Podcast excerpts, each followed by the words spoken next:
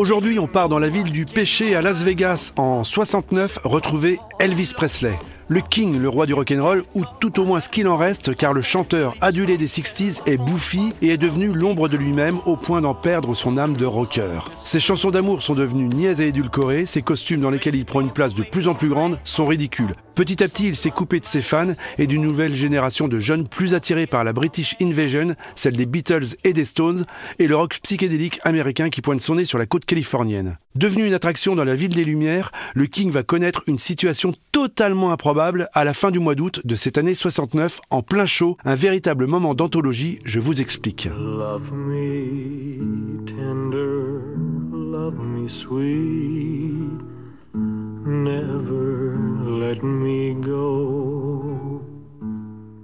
En cette année 69, le King n'est donc plus qu'une franchise, un produit, pire une bête de foire, et il a pris ses quartiers à Las Vegas, où il a signé avec l'International Hotel un contrat faramineux. Il va s'y produire tous les soirs, à guichet fermé, et ce pendant 58 représentations consécutives, ce qui reste un record. Imaginez un peu la routine pour la star du rock, ces concerts rejoués chaque soir à l'identique, bien souvent devant des seniors arrivés par cars entiers. Alors pour briser la monotonie, il arrive parfois au rocker, lorsqu'il est d'humeur joyeuse, de changer les paroles en plein spectacle, juste pour rire une petite blague entre lui et ses musiciens. Nous sommes le 26 août 1969. Le King est sur scène depuis déjà plus d'une heure quand il lance son célèbre Are You Lonesome Tonight? Are you lonesome tonight?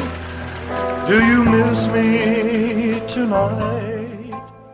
Tout se passe donc comme chaque soir quand tout à coup, après seulement quelques mesures, le King, pour une raison qu'il a emportée dans sa tombe, transforme les paroles habituelles.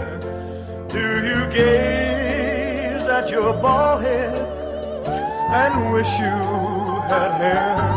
Il vient de remplacer Tu regardes à ta porte d'entrée et tu imagines me voir là par Tu regardes ta tête chauve et tu te dis que tu serais mieux avec des cheveux. Tout cela sans sourciller avec le plus grand des sérieux. Le King a certainement juste souhaité lancer une pique à l'égard de l'âge moyen des spectateurs dans la salle et il y a de fortes chances qu'il n'y avait pas plus d'arrière-pensée que cette simple boutade.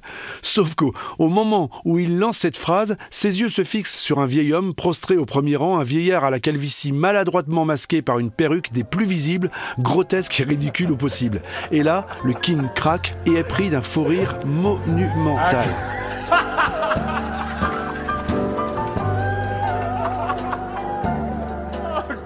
Ce ne sont en effet pas seulement quelques rires qu'il laisse échapper, mais véritablement une suite d'éclats qui va durer tout le morceau alors que ses musiciens s'efforcent avec le plus grand sérieux de mener le morceau à son terme. Derrière lui, la choriste Cissy Houston, future maman d'une petite Whitney, poursuit comme si de rien n'était, totalement impassible et en vrai professionnel, alors qu'en front de scène et à quelques mètres de la victime du soir, le rocker se bidonne. Capté sur bande, ce craquage du King en direct est un véritable moment d'anthologie du rock et certainement une des dernières récréations du King. Rock Story, c'est fini, on se retrouve très vite avec une nouvelle anecdote incroyablement rock.